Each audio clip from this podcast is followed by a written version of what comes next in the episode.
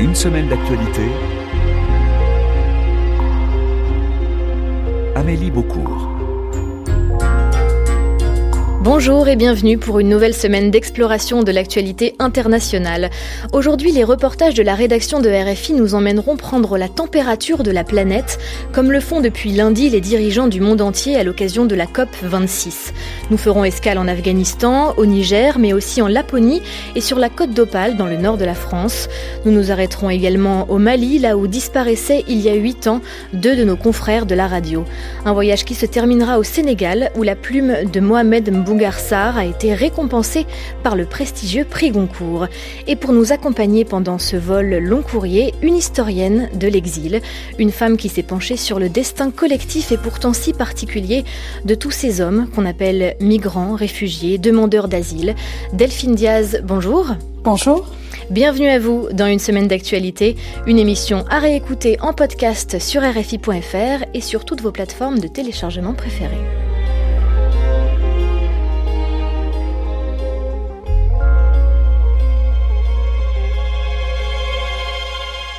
Une semaine qui s'est ouverte euh, au nord de l'Europe, à Glasgow, en Écosse. La COP 26 réunit jusqu'au 12 novembre les États ou groupes d'États signataires de la Convention cadre sur les dérèglements climatiques. Une COP qui avait été reportée l'année précédente à cause de la pandémie, mais qui se tient tout de même cette année euh, malgré les réticences de nombreuses ONG. Toujours à cause du Covid, mais également à cause du coût de la vie en Écosse, toutes les nations, tous les acteurs souhaitant participer aux négociations n'ont pas pu se rendre sur les lieux. Objectif de cette année, cinq ans après l'accord de Paris, faire le point sur les actions menées et détailler le plan d'attaque. Jeudi, c'est le secteur de l'énergie qui était au programme des discussions.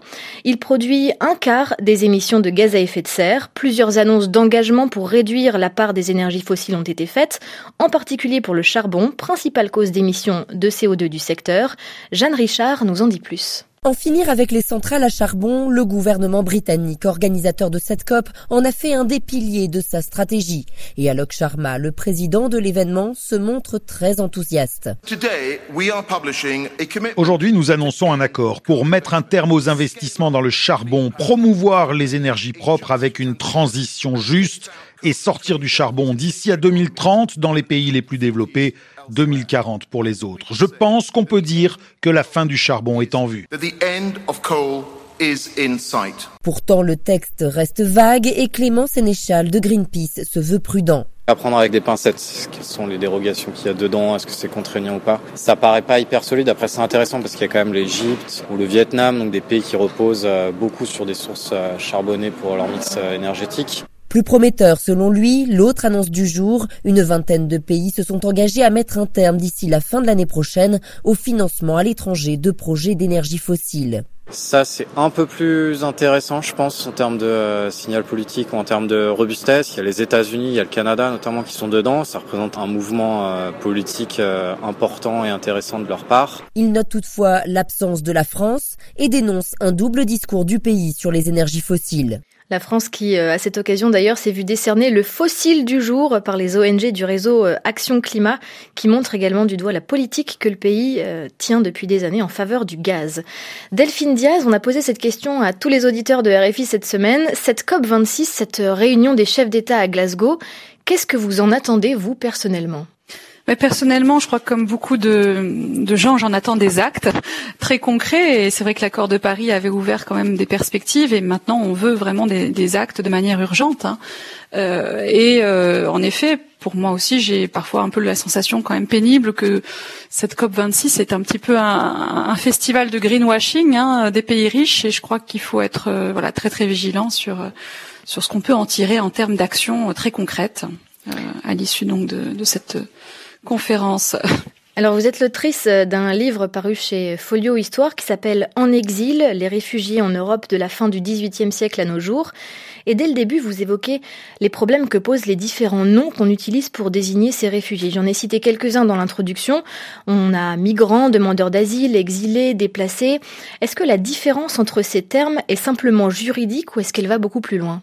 Oui, c'est un livre qui réfléchit beaucoup à la question du vocabulaire que l'on emploie, et je pense que ce qu'on a appelé euh, la crise migratoire euh, en 2015 nous a fait beaucoup réfléchir à l'usage des termes hein, qu'on utilise, que ce soit le terme de migrants, de réfugiés, d'exilés. Et euh, ce travail, qui est un travail sur les mots, n'est pas seulement un travail sur les mots, est aussi un travail sur les catégories, hein, la façon dont on classe des catégories de personnes euh, derrière une étiquette. Et euh, en effet, cette réflexion-là, j'essaie de la nourrir tout au long de ce livre, paru aux éditions Gallimard dans la collection Folio, en exil qui veut faire une histoire des réfugiés en Europe de la fin du XVIIIe siècle jusqu'à nos jours, et qui va effectivement tisser ce fil sémantique hein, de réflexion sur les mots. Et on voit certains mots euh, plus anciens réapparaître aujourd'hui. Hein. Par exemple, le mot exilé, euh, qui est un mot qui a été beaucoup beaucoup employé euh, au XIXe siècle pour qualifier, par exemple, les proscrits qui euh, fuyaient certains régimes politiques ou les révolutionnaires en exil.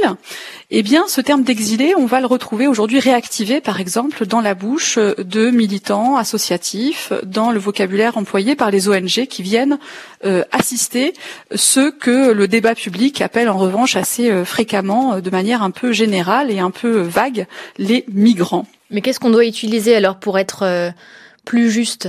Alors, pour être plus juste, je crois qu'il faut aussi partir aussi des auto-perceptions de ces acteurs et victimes à la fois de la migration contrainte, de la façon dont ils se présentent eux-mêmes. Hein. c'est aussi un, un travail qu'on fait beaucoup en histoire, à savoir repartir de la façon dont les acteurs euh, qu'on étudie se, se nomment eux-mêmes. Et euh, à travers les sources, à travers les archives, on voit la variété des, qualificatifs qu'ils peuvent eux-mêmes revendiquer. Euh, il n'y a pas une seule bonne dénomination. Une même personne peut à la fois revendiquer par exemple son statut juridique de réfugié, hein, euh, au sens par exemple de la Convention de Genève, et également parler d'elle-même comme d'un ou d'une exilée vis-à-vis de son pays, en euh, mettant l'accent ainsi peut-être davantage sur une dimension subjective, sur une représentation parfois aussi euh, élégiaque de son rapport à sa patrie d'origine.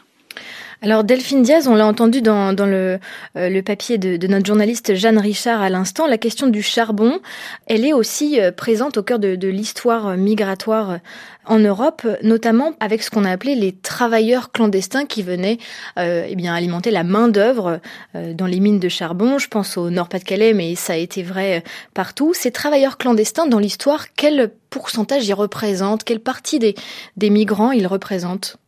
Alors, il y, a, il y a effectivement de la migration qu'on qualifie plutôt d'illégale, hein, euh, qui a été mobilisée pour euh, combler les pénuries de main d'œuvre, euh, et en particulier dans l'industrie en Europe à l'époque contemporaine. Mais il y a eu aussi beaucoup de migration encadrée. Hein. Je pense au cas de la France, par exemple.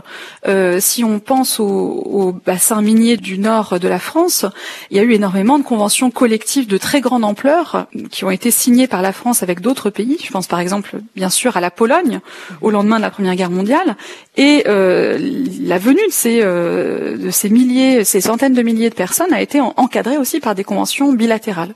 Alors à côté de ça, il y a aussi bien sûr une migration illégale hein, euh, qui, a aussi pu avoir lieu, mais, vraiment de ce point de vue, enfin du point de vue en tout cas de, de, ces manques de main d'œuvre qu'on a pu observer au XXe siècle en particulier dans les bassins miniers français et européens, ce sont souvent quand même des, venues tout à fait légales et encadrées par, par l'État lui-même.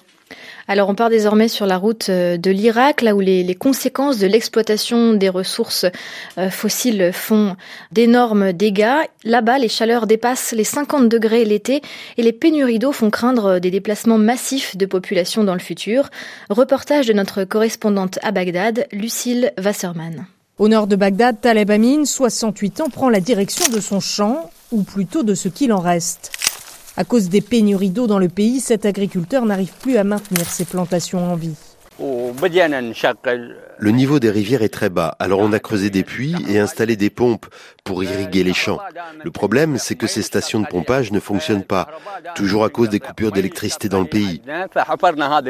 Faute de rentabilité, nombreux sont ceux qui ont revendu leurs champs ces dernières années. Mais la crise hydrique ne se limite pas seulement aux agriculteurs. Obtenir de l'eau potable est devenu de plus en plus compliqué en Irak. Rami Samid, un voisin de Taleb, une bouteille d'eau à la main. On est obligé d'acheter ces bouteilles d'eau pour boire aujourd'hui. Et ça nous coûte environ 60 dollars tous les mois.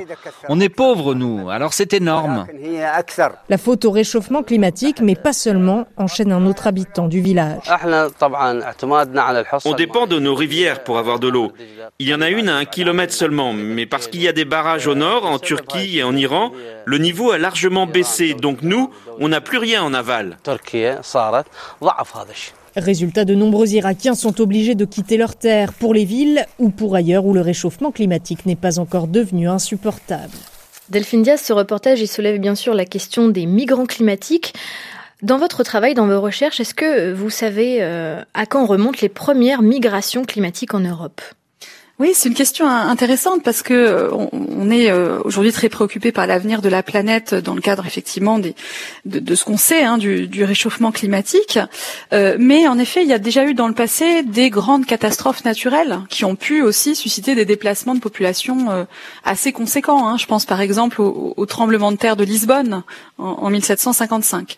Mais bien évidemment, avec la dégradation du, du climat de l'ère industrielle dont on fait les aujourd'hui, hein, on continue de faire les frais aujourd'hui, euh, la question des réfugiés environnementaux se pose avec une bien plus grande acuité. Alors, notre droit international des réfugiés, c'est un droit qui est toujours régi, on le sait, par la Convention de Genève, hein, la Convention de Genève qui définit le réfugié comme une personne persécutée hein, pour ses idées ou pour son appartenance religieuse ou raciale. Donc c'est une Convention de Genève qui euh, n'accorde aucune place à ces types de migrations liées à une dégradation de l'environnement. Ça ne fait pas du tout partie de la lettre de la Convention de Genève. Et aujourd'hui encore, euh, à l'heure actuelle, en 2021, il n'y a pas de euh, définition internationale sur laquelle on se mette d'accord entre États hein, d'un euh, réfugié climatique ou d'un migrant environnemental. Hein, D'ailleurs, c'est intéressant, mais là aussi, on voit qu'il y a plusieurs euh, dénominations qui sont employées. On peut parler de réfugiés climatiques uniquement pour euh, prendre en compte toutes les personnes hein, dont le, territoire est envahi, par exemple, par les eaux, hein, du fait de la montée du, niveau de la mer. On parle également de migrants environnementaux au sens large pour renvoyer aussi à non seulement aux réfugiés climatiques, mais à tous les réfugiés euh, qui ont vécu des dégradations de leur environnement, hein, catastrophes naturelles, déforestation, conséquences de l'érosion. Bref, il y a tout un ensemble de, dénominations possibles. Et euh, la première vraie étape euh, à laquelle on a commencé à réfléchir de manière internationale, hein, j'entends ici à la question de ces réfugiés climatiques, eh bien, c'est en 1985 hein, où on a eu une première réflexion là-dessus qui émanait du programme des Nations Unies pour l'environnement.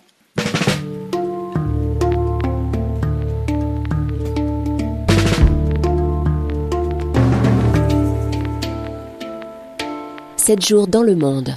Et on passe d'un extrême de température à un autre. En Afghanistan, l'hiver approche et dans ce pays, les températures peuvent descendre jusqu'à moins 25 degrés.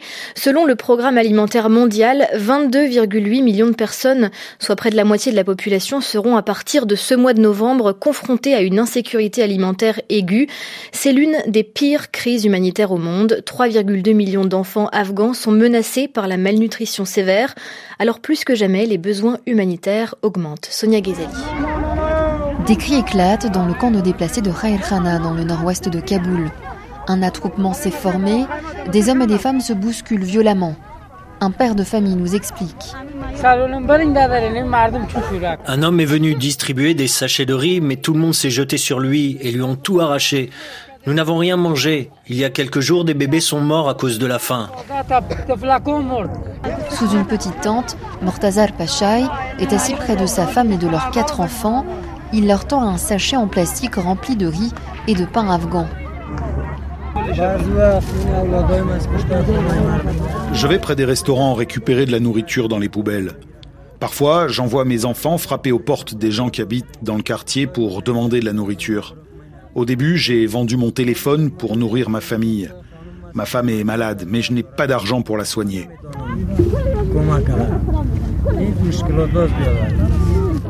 Près d'un tiers de la population est en état d'insécurité alimentaire, une situation qui va sans doute s'aggraver avec l'hiver généralement très rude en Afghanistan. Delphine Diaz, euh, comme vous le savez, les, les, talibans sont installés au pouvoir en août dernier. S'en est suivi une vague de migration d'Afghans voulant quitter leur pays. Vous avez vu ces images comme moi, je suppose, euh, des Afghans qui ont été accueillis en Europe, alimentant les débats politiques. Et ce qui ressortait beaucoup, c'était cette question de l'accueil en général. Si on le fait avec les Afghans, pourquoi on ne le fait pas avec les autres?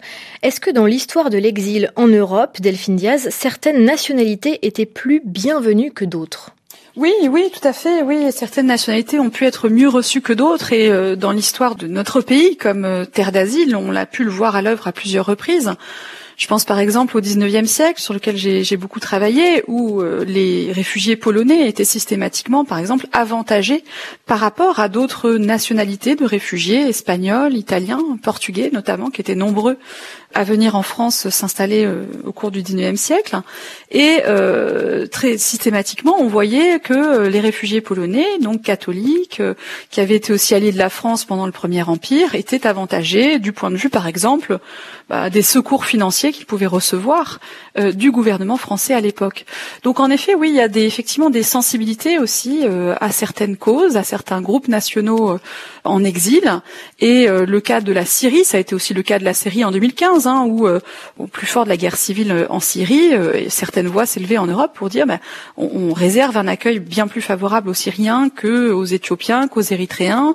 Et pourquoi ce meilleur accueil? Pourquoi cette sensibilité différente à certains conflits plutôt que d'autres? Alors, bien sûr, cette sensibilité, elle s'explique aussi souvent par l'histoire, hein, par les liens qui ont pu être noués avec euh, les pays d'origine, les pays émetteurs de flux de réfugiés, et euh, par l'engagement aussi qu'a pris la France dans euh, dans leur histoire. Hein, de ce Donc c'est à la fois c'est à la fois une question d'alliance peut-être entre entre les pays dans l'histoire, mais aussi une question de de raison pour laquelle on, on quitte le pays. quelqu'un qui va fuir un conflit politique ne sera peut-être pas accueilli de la même façon que quelqu'un qui part pour des raisons économiques, c'est ça? Oui, il y a de cela, puisque euh, la catégorie même du réfugié s'est construite euh, avec la, Convention de Genève dont on a parlé, euh, par opposition à la figure justement du migrant ou de l'immigré économique. Euh, c'est une question euh, très importante, nodale, hein, qui euh, nous, préoccupe collectivement depuis de nombreuses années. Finalement, pourquoi C'est une vraie question. Pourquoi est-ce qu'il faudrait accueillir mieux quelqu'un qui vient parce qu'il est torturé pour ses idées plutôt que quelqu'un qui, meurt de faim? Une question à laquelle je n'ai pas moi-même de réponse, mais en tout cas qui agite beaucoup les chercheurs en sciences sociales qui s'intéressent à la question migratoire.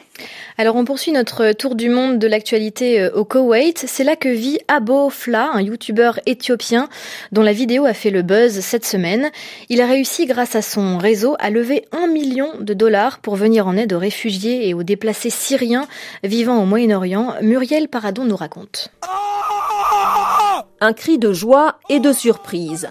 Casque sur les oreilles, hurlant dans son micro, le jeune Abofla n'en revient pas. Le compteur affiche presque un million de dollars et lorsque le chiffre est dépassé, il se met à pleurer.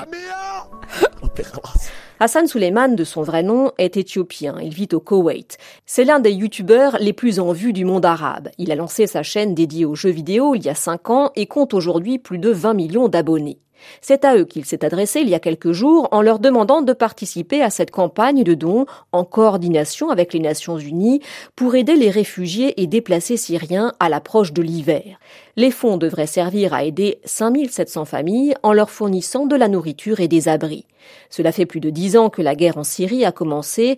Des millions de personnes sont aujourd'hui réfugiées au Liban, en Irak, en Jordanie ou déplacées dans leur propre pays où elles manquent de tout. Et on rejoint doucement l'Europe. On part en Suède où une commission vérité s'est ouverte pour enquêter sur les persécutions contre les Samis, le dernier peuple autochtone d'Europe. Après des décisions similaires en Norvège et en Finlande, cette cellule lancée par le gouvernement suédois et très attendue des peuples du Grand Nord devra faire la lumière sur les agressions, le racisme et les injustices qu'ont subi les Samis depuis la colonisation de la Laponie jusqu'à aujourd'hui. Carlotta Morteo nous en dit plus. Le territoire où les Samis font pâturer leurs reines depuis des millénaires est très convoité. Coupe de bois, mines de cuivre, parcs éoliens ou construction de barrages, en Laponie, les projets de l'État suédois ne manquent pas. Mais le droit d'administrer ne serait-ce que les activités de chasse ou de pêche sur leurs terres, les Samis ne l'ont obtenu que tout récemment suite à une bataille juridique gagnée en 2020. Car de fait, la question autochtone dans les pays scandinaves a très longtemps été taboue. En Suède, mais aussi en Norvège ou en Finlande. Après deux siècles d'évangélisation et de travaux forcés, les Samis ont été victimes d'une politique d'assimilation agressive entre 1950 et 1970, envoyés dans des pensionnats pour oublier leur langue et leur tradition. Humiliés, discriminés, ils ont su conserver une partie de leur héritage culturel, tant bien que mal, mais pour être reconnus par l'État suédois, il a fallu attendre 1993 pour qu'un parlement sami voit le jour et 2010 pour que leur histoire intègre le programme scolaire. D'ici 2025, la tout juste nommée commission Vérité et Réconciliation devra rendre publiques les injustices subies par le peuple sami, dont on estime aujourd'hui qu'il compte 100 000 personnes sur tout le territoire lapon. Delphine Diaz, dans l'histoire de l'exil européen, quelle a été la place justement réservée aux peuples autochtones? Vous parlez, je crois, des Tatars en Crimée. Oui, euh, je parle dans, le livre euh, En exil euh, des Tatars de Crimée qui constituent une minorité, minorité musulmane hein, qui vivait dans l'empire de Russie, dans la péninsule de Crimée, et qui ont effectivement fait l'objet de, persécutions, qui ont aussi été victimes de plusieurs vagues d'exode hein, forcés, par exemple au moment de la, de la guerre de Crimée. Et c'est un passage effectivement du livre hein, qui illustre comment effectivement ces Tatars de Crimée ont été considérés avec une grande méfiance par les Russes pendant la guerre euh, éponyme, hein, la guerre de Crimée euh, qui a eu lieu entre 1853 et 1856, et comment ils ont été poussés à partir, euh, en particulier vers l'Empire ottoman, qui les a accueillis, qui les a aussi, qui leur a offert une aide au logement, qui leur a aussi offert des secours financiers journaliers pour faciliter leur installation dans l'Empire ottoman. Donc euh, effectivement, c'est aussi une manière pour moi de décentrer un peu la géographie habituelle qu'on retient hein, de la question de l'exil et de l'asile dans l'Europe euh, contemporaine en euh, mettant la lumière sur, en jetant la lumière sur d'autres espaces et sur des populations moins, moins connues.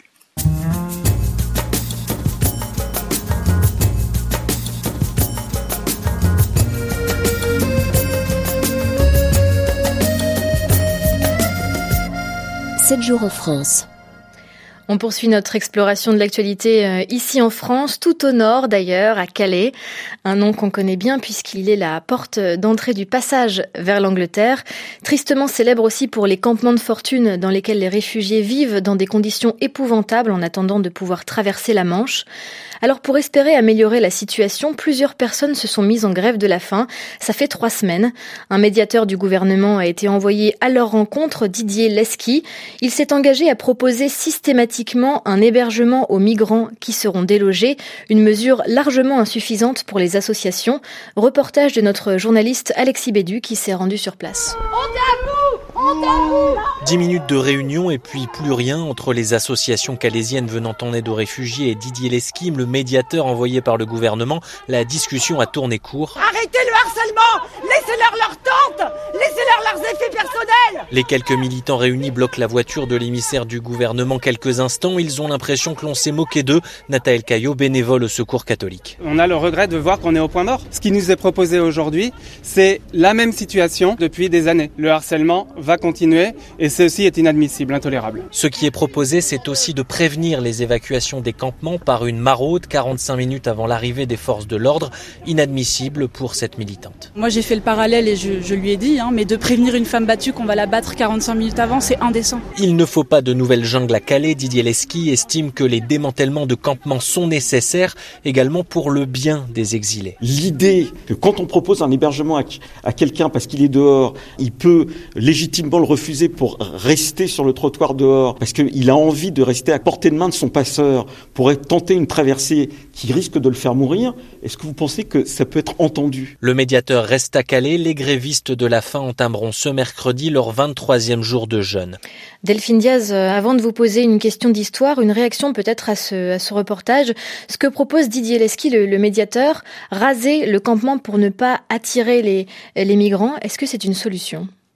Écoutez, je crois que, en tout cas, c'est une solution qui a été adoptée à, maintes reprises à Calais. Hein. Euh, j'en parle bien sûr dans mon livre En exil, les réfugiés en Europe de la fin du XVIIIe siècle à nos jours, où Calais, euh, effectivement, est un, des lieux euh, nodaux de l'accueil et du transit des, demandeurs d'asile, hein, puisqu'en effet, on, sait bien que, notamment depuis, voilà, le, le, moment où on a démantelé le camp de Sangatte au début, au début du XXIe siècle, et puis au moment où on a démantelé la jungle de Calais en 2016, à l'automne 2016, cette question du démantèlement des installations de fortune des réfugiés à Calais se pose quand même de manière récurrente et ne résout pas le problème. Ce mot jungle que vous venez de, de prononcer, on, on l'entend régulièrement pour désigner ces, ces campements de fortune. Est-ce qu'on sait d'où ça vient? C'est quand même extrêmement péjoratif, non? Oui, alors c'est un mot qui vient du persan et du pachto. Hein. Euh, jangal, c'est la forêt hein, à l'origine, hein, et donc euh, on emploie le mot jungle en français. Hein, donc c'est aussi intéressant de se, se pencher sur l'histoire des, des, mots. Euh, et euh, voilà, c'est à cet égard-là, euh, effectivement, on peut rappeler l'origine linguistique de ce mot de jungle de Calais qui peut sembler très péjoratif. Vous l'avez dit, euh, Calais, c'est depuis longtemps un lieu de passage entre la France et l'Angleterre. Quel type de personnes est-ce qu'on croise aujourd'hui dans ces, dans ces campements de fortune? D'où est-ce qu'ils viennent? Alors, euh, je rappellerai en effet qu'on s'inscrit vraiment dans une histoire de, de, longue durée qui me semble important de restituer, puisque Calais, dans son histoire, a été un lieu de transit. Hein, euh, je pense par exemple au XIXe siècle. Vous parlez d'un dépôt oui, tout à fait. Il y a des dépôts de réfugiés au XIXe siècle, et puis il y a surtout aussi beaucoup de passages à l'époque de d'ouvriers et d'ouvrières britanniques qui travaillaient dans la dentelle et euh, qui euh, s'installaient de manière plus ou moins pérenne à Calais. Donc c'est vraiment un, un espace de transit très ancien cette fois-ci plutôt de deux Britanniques qui venaient en France. Et aujourd'hui, bien évidemment, ce sont davantage des demandeurs d'asile qui viennent du Moyen-Orient pour l'essentiel, hein, euh, essentiellement Syrie, Afghanistan, euh, mais également d'Afrique, et qui tentent à tout prix de euh, passer la Manche, de traverser la Manche pour s'installer en Grande-Bretagne. L'actualité euh, en France a aussi été marquée par euh, l'audition des 14 accusés présents au procès des attentats du 13 novembre, un interrogatoire qui porte sur la personnalité des protagonistes, c'est-à-dire leur parcours euh, personnel, professionnel et non leur religion. La Cour a notamment entendu l'ami d'enfance de Salah Abdeslam, hein, le seul membre des commandos toujours en vie. Il s'appelle Mohamed Abrini et a fait partie du convoi de la mort, comme il l'a appelé, le trajet qui ralliait la banlieue parisienne la veille des attentats. Compte rendu d'audience avec Laura Martel. Volubile, Mohamed Abrini décrit une enfance heureuse entre école, foot et potes du quartier de Molenbeek, où sa maison est collée à celle des Abdeslam. Mais échec scolaire, échec sportif, échec et maths, confie-t-il, il est à peine majeur, le voilà en prison. Vol en tout genre, conduite sans permis, entre séjours en détention et petits boulots, Mohamed Abrini, accro au casino, vit à mille à l'heure, dit-il. Questionné sur sa consommation de stupéfiants, il s'agace. J'ai eu toutes les addictions. On a grandi en Europe, comme tous les jeunes, on est sorti en discothèque, on a bu, on a fumé. Et d'ajouter, on n'est pas sorti du ventre de nos mères avec des kalachnikovs à la main, on a été des enfants, mais on a grandi dans un monde violent. Car le Belge de 37 ans décrit un Molenbeek où, depuis tout petit, il ne voit, dit-il, que des images de guerre, du conflit israélo-palestinien à l'invasion américaine en Irak. Vers 2014, il trouve que le quartier change sans comprendre ce qu'il se joue. C'est allé très vite, pointe-t-il. Et puis, lui est en prison quand il apprend que tel voisin, tel copain est parti ou a été tué en Syrie, comme son petit frère Suleiman, le meilleur d'entre nous selon ses mots, dont la mort le bouleverse. Quand il sort, le quartier est vide, beaucoup sont en Syrie, je vois des photos de mon frère avec un trou dans la tête, dit-il, je n'ai plus envie de faire quoi que ce soit à part aller en Syrie. Il n'en dira pas plus, l'interrogatoire sur les faits est prévu plus tard. Delphine Diaz, il y a un autre mot-clé qui est souvent associé à ces hommes et ces femmes qui franchissent les frontières. C'est le mot terrorisme. C'est en son nom que bon nombre de personnalités politiques ferment les frontières parce que parmi eux se cachent peut-être, je parle avec des guillemets bien sûr, des individus qui en voudraient à la sécurité euh, des Français. Le procès du 13 novembre a d'ailleurs été euh, récupéré euh, par la sphère politique pour parler terrorisme et pour parler frontières et, et migrants. Est-ce que c'est un argument d'aujourd'hui ou est-ce que c'était déjà utilisé par le passé? Oui, c'est un argument qui a déjà été utilisé par le passé euh, pour discréditer euh, les réfugiés dans leur ensemble. Hein, je pense par exemple à certains épisodes, euh, notamment le cas de l'exil des communards français hein, après la Commune de Paris au printemps 1871 les communards en fuite, hein, ceux qui avaient échappé au, jugement des, commissions militaires, ont été souvent qualifiés de potentiels terroristes pour mieux éviter, mieux avoir à éviter de les accueillir dans les pays avoisinants qui pouvaient les recevoir, notamment la Belgique, hein, par exemple, qui a refermé ses frontières très très vite, au motif précisément que ces communards étaient potentiellement des terroristes, hein, les hommes étant décrits comme des terroristes et les femmes comme des pétroleuses, hein, capables de mettre, mettre le feu euh, aux immeubles et euh, aux villes dans lesquelles ils viendraient s'installer. Donc ce, cet argument, en effet, qui, tend à, discréditer le réfugié euh, euh, en utilisant donc la figure ONI du terroriste est un argument ancien qu'on a vu aussi réactiver euh, un peu plus tard, à la fin du 19e siècle, au début du 20e siècle, euh, au sujet des, des anarchistes, hein, des exilés anarchistes, qui à l'époque, euh, effectivement, suscitaient le plus de, de crainte et d'inquiétude. Et puis, bien évidemment, au 20e siècle également, cet argument est, réutilisé. Et on a vu, bien évidemment, qu'après 2015, après les, les terribles attentats qu'a qu subi Paris en 2015, cette, effectivement, le fait que les terroristes qui avaient perpétré les tueries avaient suivi la route migratoire de ce qu'on appelait alors le, couloir balkanique, hein, en passant par la Hongrie, puis par la Belgique et enfin par la France, et eh bien tout cela a beaucoup contribué, euh, là aussi, à dégrader euh, l'image euh, globale dont pouvaient bénéficier les réfugiés dans ces pays d'accueil.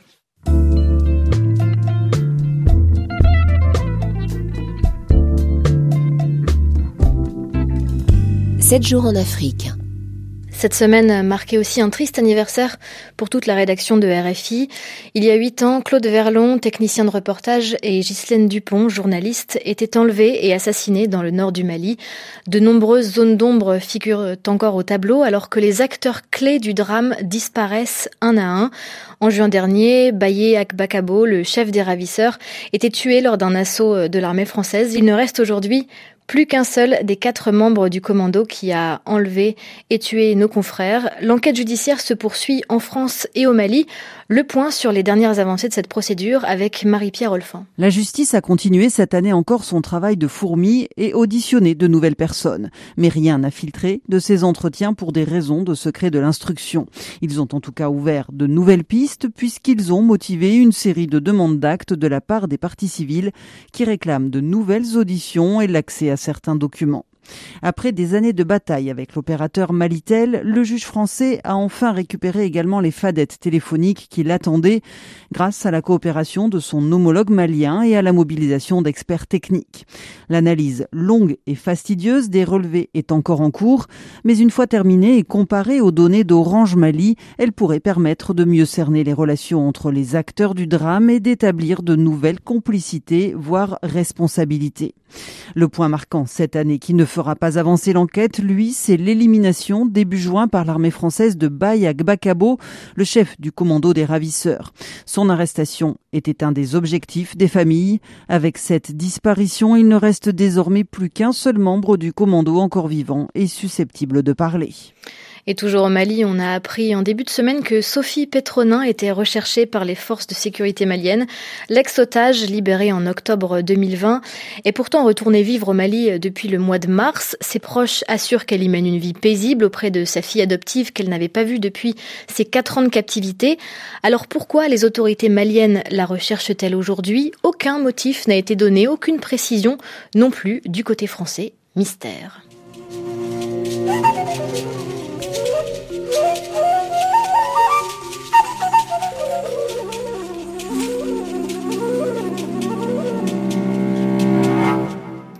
En Éthiopie, la situation s'est tendue davantage dans la capitale. L'état d'urgence a été proclamé et les libertés suspendues après la prise par la rébellion tigréenne d'un verrou stratégique dans le nord. Il lui a ouvert la route menant à la capitale.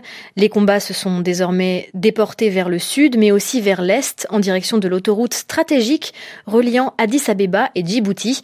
Les précisions de Léonard Vincent. L'armée fédérale semble s'être repliée en partie sur la capitale, où de nombreux soldats venant du front ont été vus ces derniers jours, mais aussi sur Debre Beran, la dernière ville sur la route menant à Addis Abeba et vers laquelle avancent désormais les rebelles tigréens.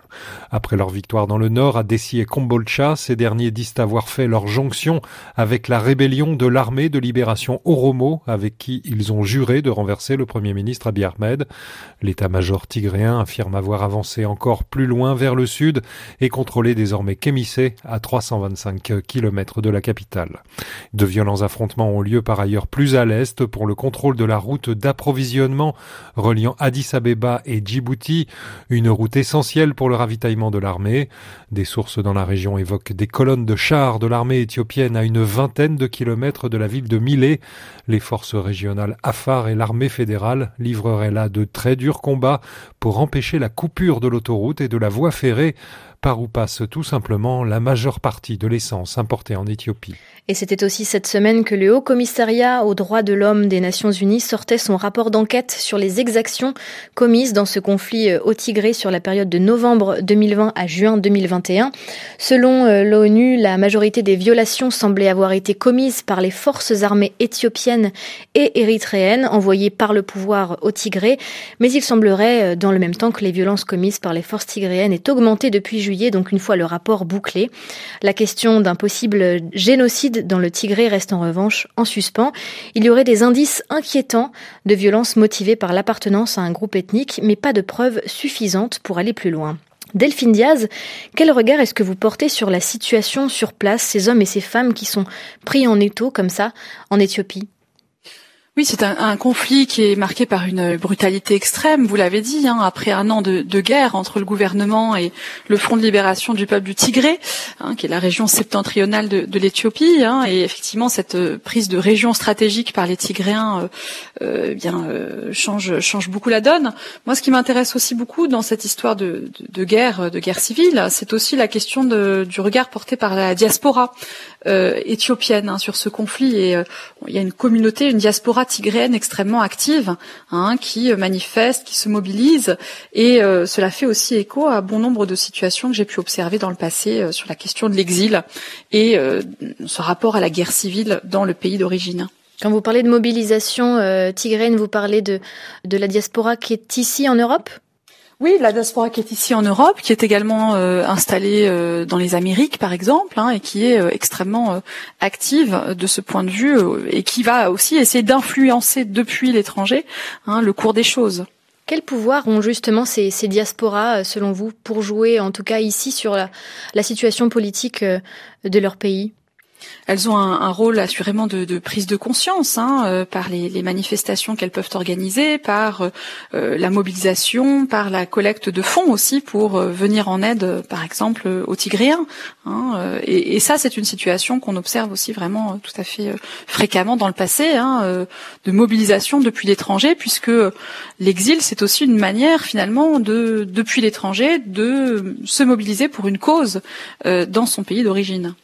Alors on reste en Afrique, euh, Delphine Diaz, avec un autre drame qui a endeuillé le Niger cette fois. Mardi, les membres d'un comité d'autodéfense de la commune de Bani Bangou, dans la région de Tilaberi, sont tombés dans une embuscade, une attaque djihadiste qui a fait 69 morts selon nos dernières informations. C'est le plus lourd bilan de civils tués dans des attaques de ce type depuis le début de la crise malienne, il y a près de dix ans. Claire Fage. Deuil national de deux jours au Niger après la confirmation de 69 morts parmi des civils dans la région de Tilaberi. Les dépouilles ont été retrouvées par les forces de sécurité. Parmi les victimes, le maire de Banibangou. Ce dernier menait mardi un convoi de 84 villageois qui s'étaient constitués en comité de vigilance. Ils étaient en route sur une quarantaine de motos lorsqu'ils ont été pris en embuscade par des combattants lourdement armés de l'EIGS, l'État islamique au Grand Près de la localité d'Adabdab, à une cinquantaine de kilomètres de Bani Bangou. Quinze des civils ont pu regagner sains et saufs leur village, tandis que les assaillants rejoignaient le Mali. Cette zone des trois frontières fait régulièrement l'objet d'attaques djihadistes contre les villageois qui tentent d'organiser leur défense avec peu de moyens. Elles ont fait 600 morts depuis le début de l'année. Et plus d'informations pour des bilans actualisés dans, dans nos journaux euh, de RFI. Mais pour clore cette, cette émission sur une note plus positive, le Sénégal a aussi été récompensé euh, mercredi par le prestigieux prix Goncourt. C'est la première fois qu'une distinction littéraire de ce genre en 119 ans d'existence est décernée à un auteur africain. Delphine Diaz, est-ce que vous connaissiez, vous, Mohamed Mbougarsar alors je ne le connaissais pas, mais je, je découvre avec euh, vraiment beaucoup d'intérêt euh, ces, ces, romans et également je découvre avec beaucoup d'intérêt son rapport à la question de la migration et à l'exil. On va en parler effectivement. Euh, Mohamed Mbougarsar, il a 31 ans, il devient également donc l'un des plus jeunes lauréats. Son roman Primé est intitulé La plus secrète mémoire des hommes. C'est une grande enquête qui interroge sur le rôle de l'écriture, sur le face-à-face -face également entre l'Afrique et l'Europe. Écoutez le portrait de ce jeune romancier par Guillaume Thibault. Mohamed Mbougar c'est donc un début de carrière hors du commun. Natif de Djurbel, cité située au cœur du Sénégal, l'aîné d'une famille de sept garçons a reçu l'éducation et l'idée de réussite de son père, médecin. Études au lycée militaire de Saint-Louis, départ en France pour intégrer les classes préparatoires, puis l'école des hautes études en sciences sociales. Le chemin semblait tout tracé, la littérature en a décidé autrement. Avec un premier livre remarqué en 2015 alors qu'il n'a que 24 ans, Terre Sainte, raconte l'occupation djihadiste d'un village. Mohamed Mbougarsar enchaîne Silence du cœur, portrait de migrants en Sicile, puis avec un livre qui n'a quasiment pas été diffusé au Sénégal, De purs hommes, sans doute car il traite de l'homosexualité.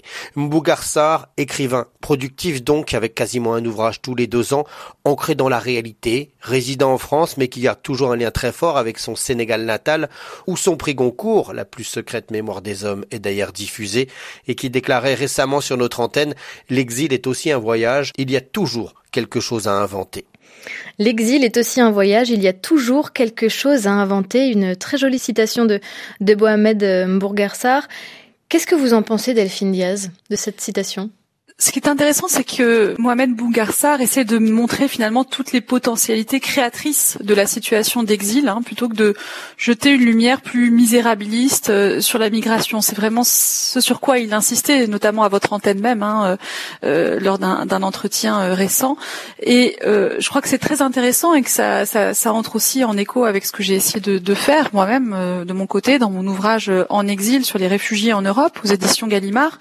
Eh bien, c'était bien évidemment évidemment de ne pas euh, négliger le fait que l'exil produit des situations euh, d'une violence extrême. Hein, euh, il ne s'agit absolument pas de le, de le, nier, bien évidemment, mais par ailleurs aussi de montrer dans le même temps toutes les potentialités aussi créatrices de la situation qui est celle de celui qui vit à l'étranger, qui est contraint de vivre à l'étranger.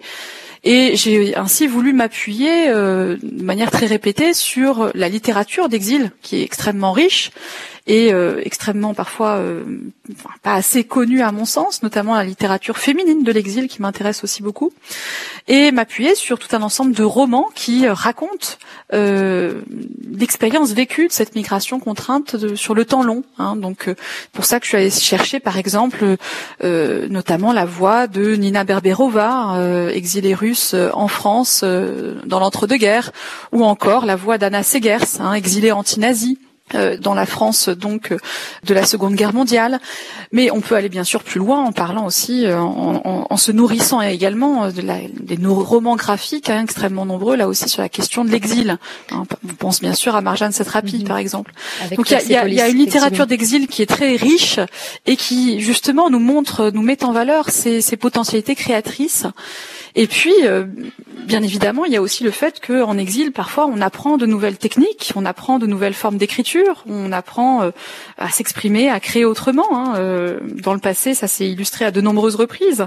Hein. Euh, on peut penser par exemple en remontant encore plus loin à Goya, qui apprend la lithographie en exil en France, par exemple. Hein. Donc voilà, je pense que ces situations d'exil sont des situations extrêmement dures, violentes, mais qu'il y a aussi tout un potentiel créateur qui est ainsi activé ou réactivé par la migration. C'est quelque chose qu'a justement dit aussi euh, Mohamed euh, Mbougarsar dans plusieurs entretiens qu'il a fait à la remise euh, de ce prix, il a déclaré J'espère que je ne suis pas récompensé parce que je suis un auteur africain, parce que je fais de la littérature africaine. D'ailleurs, il ne pense pas que la littérature africaine existe en tant que telle, mais parce qu'il est, il a écrit un texte francophone, c'était la condition pour recevoir un, prix Goncourt, et c'est ce qui ressort aussi de, votre livre. on a l'impression que on parle toujours des réfugiés au pluriel, jamais au singulier, comme si c'était plus confortable de les isoler dans une, dans une masse et de ne pas prendre une âme, un, talent particulier. Pourquoi est-ce qu'ils sont toujours pris par ce prisme de la masse et non de l'individualité?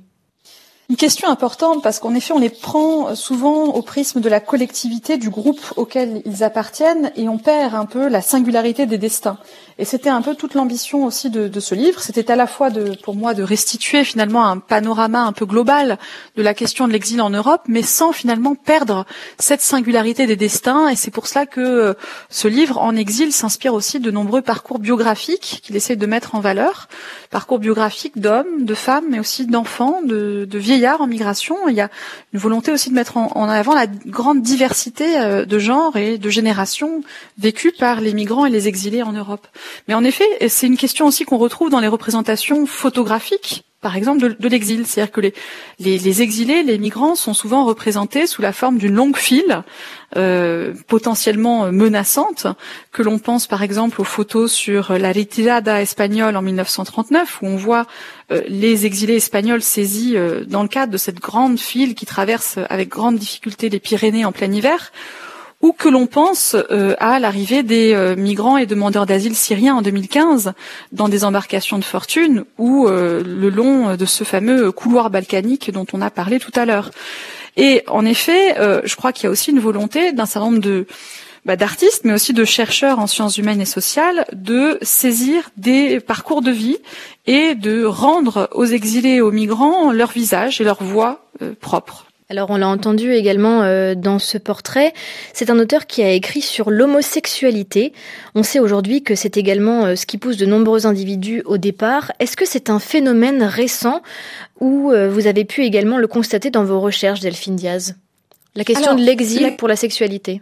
Oui, tout à fait. C'est une question qui est plus ancienne qu'il n'y paraît, même si là aussi, si vous voulez, la Convention de Genève explicitement n'envisageait pas euh, la persécution individuelle au titre de la persécution pour orientation sexuelle. C'est plus tardivement, vraiment à partir des années 1990, que et surtout des années 2000 que ce motif-là hein, de euh, la persécution due aux orientations sexuelles, que ce soit l'homosexualité, la bisexualité, euh, etc., qui est, retenu comme euh, un motif de persécution. Mais en réalité, ce qui est intéressant, c'est qu'on voit que effectivement, dans le passé, il y a eu d'autres exemples de migration liées à l'homosexualité. Et d'ailleurs, l'un des premiers promoteurs du mariage homosexuel a été un était un Allemand qui a été étudié par euh, Régis Schlagdenhofen et qui était lui-même donc euh, un exilé pour euh, des raisons justement de persécution liées à sa sexualité. Vous l'avez évoqué euh, tout à l'heure, euh, les, réfugiés ont notamment nourri une grande partie de, de, la littérature européenne, donc comme contributeurs, comme auteurs ou contributrices, euh, mais aussi comme personnages à part entière. Je parle ici de romans. Est-ce que vous auriez des romans à nous conseiller qui mettent en scène, qui ont pour personnages principaux des réfugiés et qui parlent de destin singulier? Oui, il y a tout un ensemble de, de romans que l'on peut conseiller, bien évidemment. Alors, pour le, le 19e siècle, la littérature italienne hein, euh, foisonne de, de, romans mettant en avant des figures de, de proscrits. Et euh, pour ce qui est de la littérature française, on en retrouve un petit peu dans tous les grands romans classiques euh, français. Hein. Je pense par exemple à Balzac, où on va trouver une figure de réfugié polonais, euh, Steinbock hein, dans la comédie humaine, ou également même, on peut penser également à d'autres romans comme les romans de Stendhal. Hein, puisque dans Le Rouge et le Noir, il y a aussi une grande figure euh, d'exilé euh, romantique. Plus récemment, si on prend plus récemment euh, les romans du XXe siècle, je pense qu'il y a beaucoup à, redécouvrir hein, de cette littérature féminine sur l'exil et les réfugiés. Et en particulier, je pense à Anna Segers, hein, que j'ai cité tout à l'heure, et son roman Transit, qui permet d'évoquer aussi cette question des réfugiés, cette question aussi de l'exode en France au temps de la Seconde Guerre mondiale. Merci beaucoup Delphine Diaz d'avoir été notre invitée. Je rappelle que vous êtes historienne et autrice du livre En exil, les réfugiés en Europe de la fin du XVIIIe siècle à nos jours, paru aux éditions Gallimard dans la collection Folio Histoire. Et merci aussi à toute la rédaction de RFI et ses correspondants pour les papiers et les reportages éclairants que nous avons pu entendre tout au long de cette émission. Merci surtout à Steven Elsley qui a réalisé cette émission pour le plus grand plaisir de vos oreilles. Pour réécouter une semaine d'actualité, rendez-vous sur le site internet de RFI et sur vos plateformes de téléchargement préférées. Dans une poignée de secondes, un nouveau journal sur RFI. Mais d'ici là, bon week-end et à la semaine prochaine.